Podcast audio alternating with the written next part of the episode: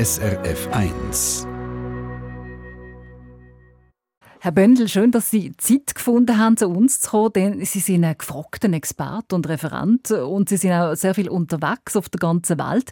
Ihre Meinung ist auch im Deutschen Bundestag und im Europäischen Parlament gefragt. Ich würde gerne am Anfang von unserem Gespräch auf eine Meldung eingehen, die ich vor ein paar Wochen bei uns auf SRF News gesehen habe. Und zwar geht es um einen uralten Menschheitstraum, nämlich ums Gedankenlesen.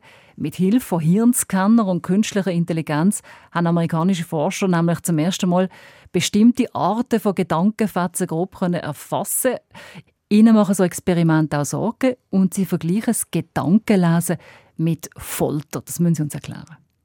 Was mich an dieser neuen Form des Gedankenlesens fasziniert, ist, dass wir Sprachmodelle dafür verwenden, wie GPT-2 oder GPT-3, die wir von JetGPT kennen, und diese Sprachmodelle ermöglichen es tatsächlich, zumindest bestimmte Wahrscheinlichkeiten anzugeben dessen, was wir denken. Viel mehr kann man nicht, das sind bestimmte Wahrscheinlichkeiten. Aber es gibt eben Übereinstimmungen. Also man lässt die Leute Podcasts hören oder Filme sehen und dann gibt es bestimmte Übereinstimmungen, die man wirklich schriftlich festhalten kann. Und das ist das Faszinierende. Hm, warum ist das Ganze vielleicht Folter? Es gibt ein wunderschönes altes Lied, Die Gedanken sind frei, kommt darin vor. Die Gedanken sind frei und sie bleiben immer frei, man kommt nicht an die Gedanken heran. Und zum anderen sagt das Lied, die Gedanken müssen frei sein, sie sollen frei sein, sie haben frei zu bleiben. Das ist das Schöne an diesem Lied. Wenn man aber tatsächlich in die Gedanken eindringt, wenn man Gedanken liest, dann verletzt man in ganz massiver Weise die Intim- und Privatsphäre. Vielleicht zunächst der Vergleich mit dem nackten Körper. Es ist, als würde man eine Person zwingen, sich nackt auszuziehen, obwohl sie das nicht will. Und vielleicht auch dann der Vergleich mit der Folter. Also man dringt in Gedanken ein, die die Personen gar nicht unter Kontrolle haben unter Umständen. Es gibt einen Trick, zunächst mal das Ganze zu vermeiden. Die Person denkt an was anderes oder sie zählt etwas durch dann hat das System keine Chance, auf die Gedanken zuzugreifen. Aber das funktioniert nur eine Weile. Man ist nicht immer Herr oder Frau über die Gedanken. Irgendwann denkt man vor sich hin. Und dann greift das System in der Zukunft zu und belästigt einen, ähm, ist übergriffig. Also dieser Begriff Übergriffigkeit ist vielleicht interessant. Und letzten Endes ist es ein Übergriff, den wir auch von Folter kennen. Es ist äh, wirklich ein Heranrücken an Geist und Körper, was dann auch im Nachhinein schadet. Also wenn ich darüber nachdenke, was dort passiert ist. Der Paul Watzlawick hat ja mal gesagt, man kann nicht nicht kommunizieren genau. und ja. Äh, wahrscheinlich könnte man jetzt in dem Fall sagen, man kann nicht nicht denken. Ja. Also das wird schon etwas sein, wo man wird in Zukunft müssen damit rechnen, dass vielleicht mhm. äh, so Gedanken könnten gelesen werden und das wiederum könnte auf verschiedenen Gebieten natürlich nützlich sein, Absolut. auf anderen Gebieten ja. natürlich überhaupt gar nicht. Das Interessante ist, ich war immer skeptisch in Bezug auf Gedankenlesen. Bis vor ein, zwei, drei Jahren hätte ich gedacht, das geht nicht. Inzwischen denke ich, es geht. Gehirnscans dieser Art, die mit Sprachmodellen verbunden sind, also Gedankenlesen auf die neue Weise, die wird natürlich Einzug halten am Zoll, am Flughafen, in Bildungseinrichtungen. Von was für einen Zeithorizont reden wir da? Es geht gerade alles sehr, sehr schnell. Also es kommt gerade nach und nach die neueste Version eines Sprachmodells heraus im Abstand von ein bis zwei Jahren, jetzt immer kürzer.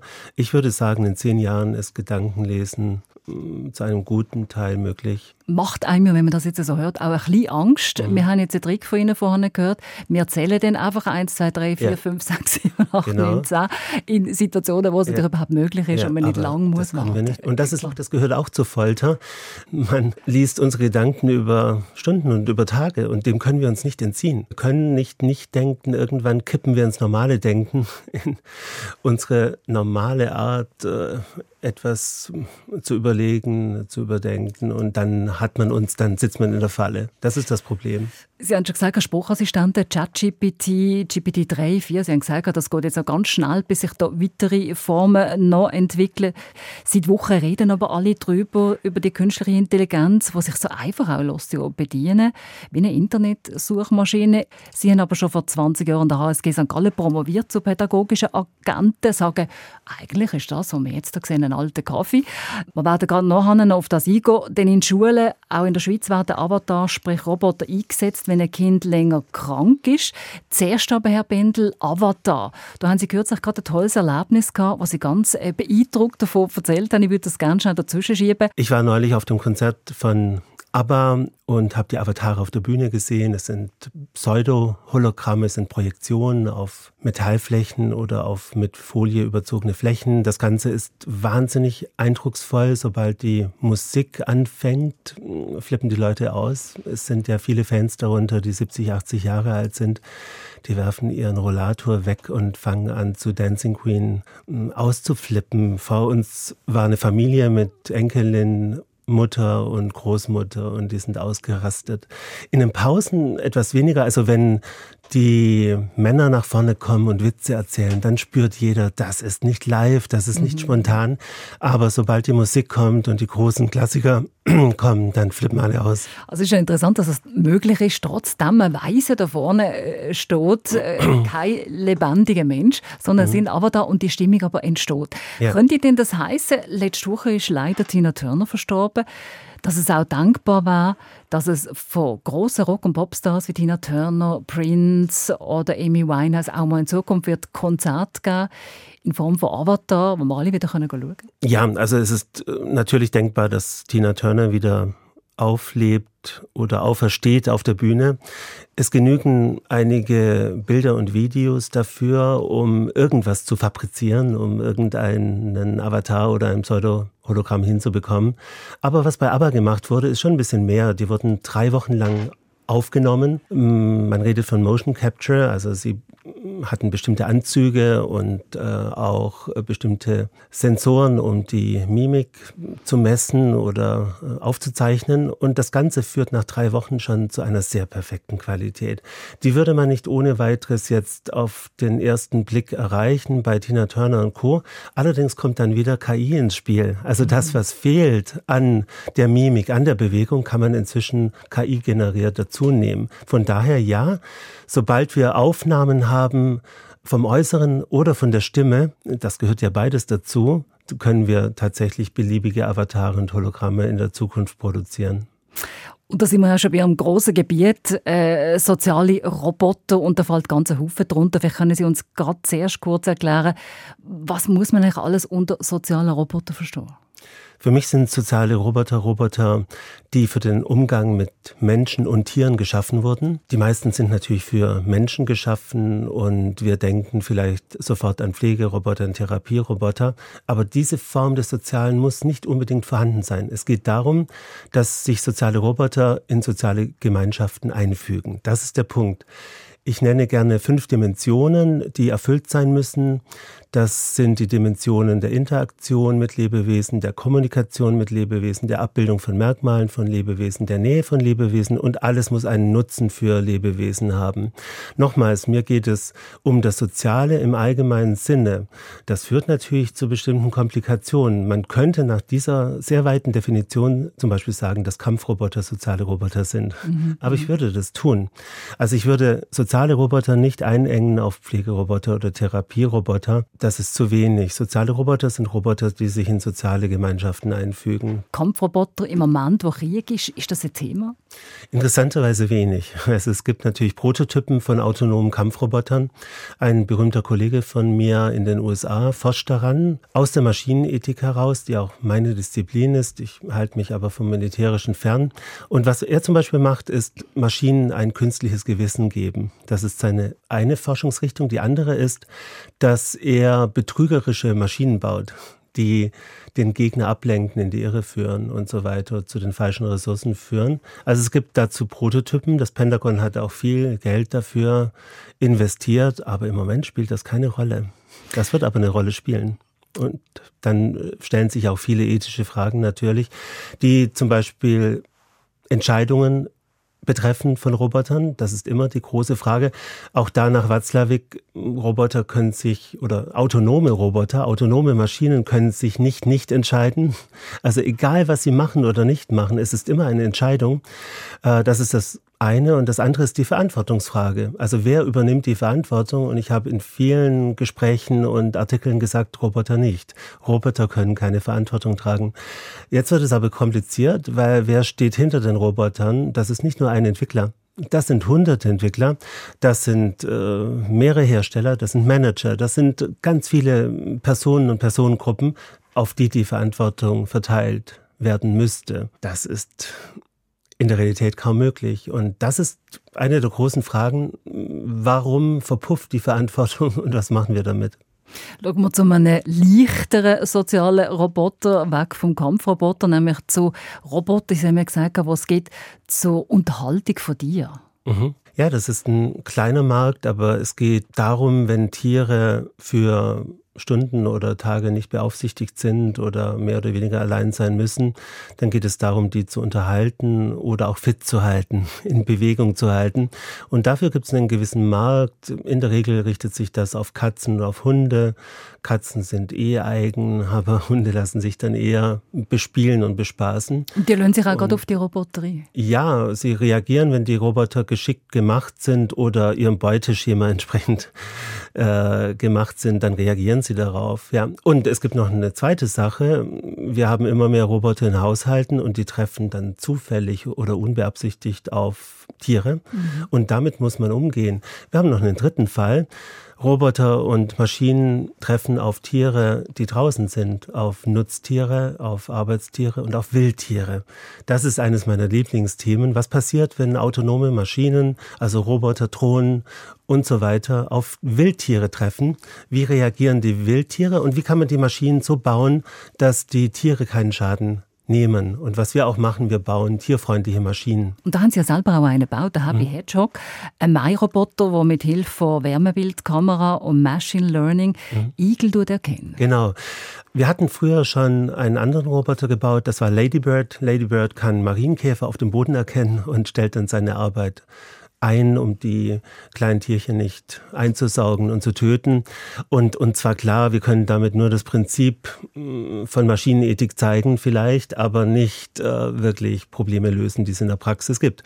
Und dann haben wir uns überlegt, dass Igel weniger werden, gefährdet sind und aussterben, das ist ein Riesenproblem, gerade in der Schweiz auch. Und wir wollten dieses Problem gerne lösen. Wir waren eigentlich überrascht darüber, dass das Problem damals nicht gelöst war. Und wir haben es relativ einfach gelöst mit einer Wärmebildkamera und mit Machine Learning.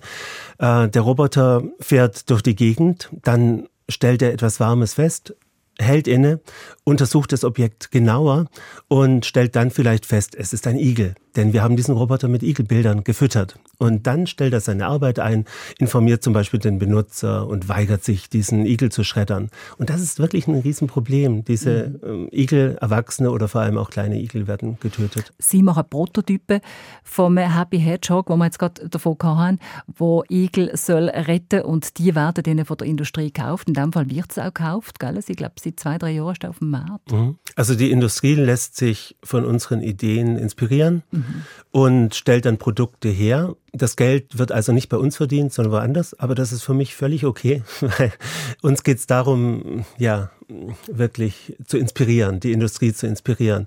Und es gibt nichts Schöneres, als wenn die Industrie unsere Ideen klaut, in Anführungszeichen, und daraus was macht. Ich komme noch einmal zurück auf Ihre Doktorarbeit, die mhm. pädagogische Agent. Ich finde das eine sehr spannende Geschichte, denn mhm. es gibt auch in der Schweiz soziale Roboter, sprich Avatar, die eingesetzt werden in der mhm. Schule, wenn Kinder länger krank sind. Ja. Wie müssen wir uns das vorstellen? Das ist eine sehr interessante und wichtige Frage, weil wir nochmals zum Begriff Avatar kommen. Avatar kommt aus dem Sanskrit als Wort und bedeutet ja, Stellvertreter, Repräsentant eines Gottes, der auf die Erde gekommen ist und unerkannt dort Lust wandeln will, so in etwa.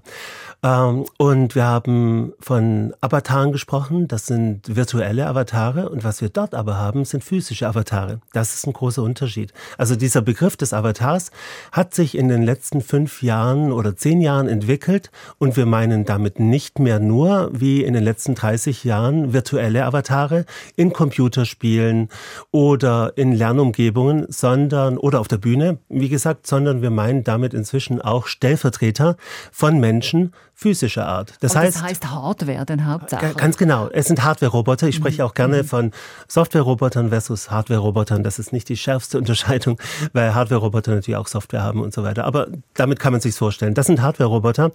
Das bedeutet, das Kind, das krank ist, nicht in den Unterricht kann, äh, schickt einfach seinen Roboter in den Unterricht. Natürlich sagt es nicht, Roboter, geh bitte in den Unterricht und der Roboter landet dort irgendwann, sondern der Roboter wird in den Klassenraum gesetzt. Und was das Schöne ist, der Roboter im besten Falle, das schaffen nicht alle Projekte, aber im besten Falle kann der Roboter nicht nur schauen und hören, und so dem Kind das Bild und die Lage vermitteln, sondern der Roboter kann auch raus auf den Schulhof und sich dort umschauen. Denn die naheliegende Lösung wäre natürlich, man richtet Kamera und Mikrofon ein. Dann hätte man schon eine Live-Übertragung für das Kind. Aber damit soll mehr gemacht werden auf Dauer. Der Roboter soll wirklich etwas sein, wiederum eine Entität in einer sozialen Gemeinschaft hier der Klasse, der mitmacht, der mitschaut und einfach viel mehr mitbekommt. Und so kann das Kind auch Einfluss nehmen und, und seine Gedanken äußern also gegenüber das heißt, der Klasse. Also der ganze soziale Aspekt, der da noch genau. mitspielt. Und, und funktioniert das auch? Man hat das ja schon getestet, das gibt es auch, haben Sie mir gesagt. Ja. Weiß man auch, wie das funktioniert oder wie das auch kommt bei den anderen, bei den Ja, es funktioniert schon. Und die Kinder nehmen natürlich das Kind, das nicht da ist, auch anders wahr, indem wirklich ein physischer Repräsentant dort sitzt. Äh, was wir einfach sagen müssen, die meisten Roboter heute können eben nicht schnurstracks auf den Schulhof hinausrennen und dort normal mittollen. Das ist Fantasie. Also sie bleiben halt dann doch oft im Klassenraum. Sie können doch mit nach draußen gehen, aber dann hört es schon allmählich auf und das ist das große Problem. Man verwendet Now zum Beispiel dafür einen sozialen Roboter mit Beinen und das ist auch der richtige Ansatz, denn mit rollenden Robotern wie Pepper und Co. kommt man hier nicht weit. Also wir bräuchten hier in Zukunft Roboter, kleine Roboter mit Beinen, die raus können und dort alles mitmachen können. Und ich glaube, da sind wir bei einem wichtigen nächsten Punkt, wenn man Ihr Buch liest, Soziale Roboter, dann sieht man auch oder liest man auch, dass es eben einen großen Gap gibt zwischen der Software und der Hardware. Mhm. Also die ganze Chat-GPTs, drei, vier, wie wir sie im Moment kennen, sind zwar schon sehr weit, aber die Hardware, die ist noch nicht so weit. Genau. Und da würde ich gerne einsetzen und einen Schritt weiter gehen zu den Pflegerobotern, mhm. die auch ein grosses Thema sind, ja. gerade jetzt auch, ja. was äh, zu wenig Pflegepersonal hat. Wie weit ist man denn bei diesen Robotern? Also ist man da schon so weit, dass auch Patienten oder Insassen von Pflegeheimen mhm. mit so Robotern zu Gang kommen oder mhm. sich auch wohlfühlen in der Umgebung ja. von denen? Ja, wir haben viele Roboter in der Pflege, die einfach unterhalten und informieren, die natürlich sprachliche Fähigkeiten haben, die vielleicht Empathie zeigen und Emotionen. Das ist wichtig, das brauchen wir, aber das ist nicht genug. Wir brauchen auch Roboter, die zugreifen können, anpacken können die etwas hm, einsammeln können, aufmachen können oder Patienten stützen können oder umbetten können. Davon gibt es nur ganz wenige Roboter. Es gibt zum Beispiel Roboter wie Leo, der aus der Schweiz kommt, der ist ein Roboterarm auf einer mobilen Plattform und kann tatsächlich Flaschen aufnehmen, öffnen, dem Patienten reichen, Patienten stützen als Rollator und so weiter. Also kann schon relativ viel. Was er nicht kann, ist Patienten umbetten oder aufrichten. Dafür wäre Robert gut von Riken aus Japan. Der ist ein sehr, sehr großer, schwerer Roboter. Der könnte das tun. Leider wird er im Moment nicht weiterentwickelt. Große, schwere Roboter haben eine Gefahr. Wenn sie umfallen, dann erschlagen sie jemanden. Da müsste es auch Leute geben, die. Geld investieren für die Entwicklung von dieser richtig, Hardware. Aber ja. wenn ich Sie richtig verstanden habe, möchte man so Pflegeroboter vor allem zur Unterstützung vom Pflegepersonal und nicht anstellen. Ganz genau. Also alle Roboter, die man im Moment baut, die etwas physisch können, ich sage es mal vorsichtig, ähm, die dienen ganz klar der Unterstützung. Manches können sie gar nicht ohne die Pflegekraft. Also die Pflegekraft soll auf keinen Fall wegfallen. Sie soll ja unterstützt und begleitet werden und natürlich soll der Pflegebedürftige unterstützt und begleitet werden. Mhm. Stichwort Ethik. Ich persönlich würde mich jetzt glaube nicht so wohl fühlen, wenn ich immer so einen Roboter um mich hätte, wenn ich jetzt in einem angenommenen Pflegeheim bin, mhm. vielleicht auch dement bin. Ja. Inwiefern kann das jeder Patient oder Bewohner von einem Pflegeheim auch noch selber entscheiden? Oder muss ich schon jetzt irgendwo in meiner Verfügung schreiben, dass ich das nicht will? So eine Patientenverfügung habe ich vorgeschlagen tatsächlich. Man kann sie herunterladen als Formular. Ich bin dafür, dass man die Entscheidung über sein eigenes Leben trifft, auch in Bezug auf die Betreuung der Roboter. Das sollte man tun. Wir sind noch nicht so weit natürlich. Das heißt, wir haben im Moment einfach den Fall, dass mit Pflegerobotern experimentiert wird und die älteren Menschen reagieren extrem positiv darauf. Und das hat verschiedene Gründe. Wenn Sie feststellen, dieses Gerät hilft mir, meinen Alltag zu bewältigen, es fördert meine persönliche Autonomie, dann sind die sofort dabei. Denn Aber es sammelt natürlich einfach, auch einen Haufen Daten. Das ist die negative Seite. Also solche Roboter stärken die persönliche Autonomie und verletzen die informationelle Autonomie. Das heißt, man ist nicht mehr Herr oder Frau seiner Daten. Das ist ein Problem. Solche Roboter können Spione sein. Heißt aber auch, wenn ich das jetzt richtig interpretiere, wenn Sie schon so eine Verfügung haben, wo man kann abladen, dass Sie selber, die sich so beschäftigen mit sozialen Robotern, das auch nicht wollen. Doch, ich will einen Pflegeroboter, den ich scheuchen kann, der wirklich rennt auf Befehl. Sowas möchte ich ja auch nicht mit Menschen tun. Ich möchte nicht Menschen scheuchen, wenn ich 70 oder 80 bin, sondern ich möchte für die kleinen Dinge, hol mir die Pantoffeln äh, oder hol mir die Zeitung. Äh, dafür will ich gerne den Roboter haben. Was ich nicht haben will, ist ein Therapieroboter wie Paro. Ähm, der kommt aus der Tiertherapie, ist einer Babysattelrobbe nachempfunden und den hält man im Arm und kuschelt sich mit ihm und so weiter das will ich nicht. Aber das sind zwei verschiedene Dinge. Der eine Roboter packt an, hilft mir im Alltag und der andere Roboter soll mich ein bisschen glücklich machen und zufriedenstellen. Das will ich nicht. Das würde aber heißen, es geht ja auch um Umarmungsroboter. Eine ja. bekannte Familientherapeutin, Virginia Satir aus Amerika, hat einmal gesagt, ein Mensch braucht so und so viele mhm. Umarmungen mhm. pro Tag, ja. damit es ihm gut geht, damit ja. er auch überleben kann. Es gibt tatsächlich auch Roboter, die das bieten. Wie stehen Sie so solche Roboter? Wir haben einen solchen Roboter gebaut. Das ist Huggy. Wir haben wirklich einen Umarmungsroboter gebaut. Ähm, wie stehe ich dazu? Ich glaube, solche Umarmungsroboter sind gut für Krisen, Katastrophen, Pandemien und für alle außerordentlichen Situationen. Und darüber hinaus würde ich sagen, Menschen sollen sich umarmen. Das ist das Schönste und Beste, was es gibt. Ich kann sagen, das Menschliche. Ja, ja, es ist komplett anders. Wir wissen aus der Forschung, und solche Roboter haben wir eben auch gebaut, dass weiche und warme Arme unheimlich helfen, um die Akzeptanz in der Umarmung zu erhöhen. Wir haben noch experimentiert mit Düften und mit Tönen, kam alles nicht so gut an, ehrlich gesagt. Äh, aber weiche, warme Figuren, die umarmt man gerne. Ja. Und da sind wir bei einem nächsten Gebiet, wo Sie auch forschen, nämlich äh, zu Liebesroboter und Sexroboter. Mhm. Ähm, Sie haben das Buch geschrieben Maschinenliebe, wo genau erklärt wird, was da der Unterschied ist auch zwischen Liebesroboter, Sexroboter, Gummipuppen. Was ist mhm. vielleicht ganz grob in einem Satz der Unterschied? Ja. Ja, gut, die gute alte Gummipuppe, die findet man schon auf Schiffen mm, und Matrosen haben sich gerne damit angesteckt, weil die nicht ordentlich gewaschen wurden, diese Puppen. Der Nachfolger ist die Liebespuppe. Die hat oft sehr gut gemachte Silikonhaut, darunter ist oft Gel eingelagert. Äh, die Augen wirken sehr echt, der ganze Körper, der ganze Kopf, alles wirkt unheimlich echt und überzeugend, selbst wenn man es anfasst. Und die nächste Stufe, die dritte Stufe ist der Sexroboter. Dort brauchen wir einfach robotische Elemente. Also Roboter sind ja sensormotorische Maschinen. Wir haben Input, Output. Und mit dem Sexroboter kann ich zum Beispiel ähm, sprechen und er bewegt den Mund beim Sprechen oder er macht etwas, was ich von ihm will. Das ist die dritte Stufe. Im Moment haben wir vor allem Roboterköpfe auf Puppenkörpern. Also es ist eine Kombination von beidem. Es gibt auch schon noch etwas, was mich ein bisschen irritiert hat. Es heißt Sense X. Das ist eine Vagina, die man einbaut, den mhm. Roboter. Und die Vagina, die kann auch eine Mitteilung machen. Mhm. Die intelligente Vagina misst die Leistung des Benutzers. Das heißt zum Beispiel Schnelligkeit und Druck, der ausgeübt wird.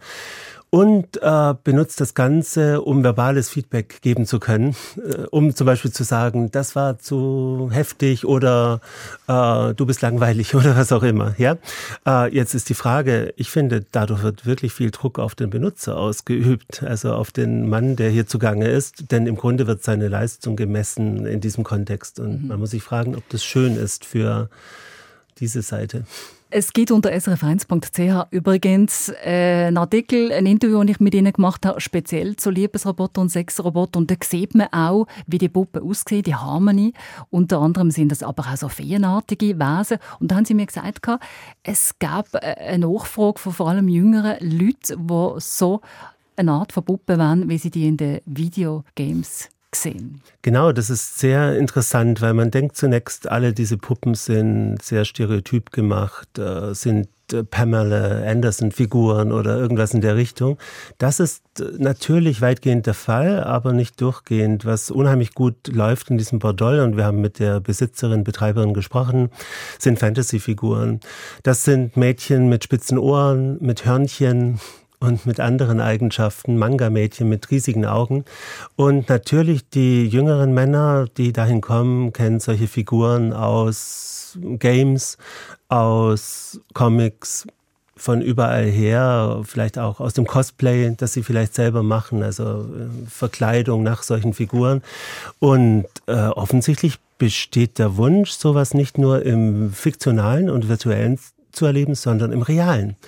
Und das machen sie dort. Sie können solche Puppen buchen, auch umziehen, anziehen, wirklich so umgestalten, wie sie das gerne haben wollen.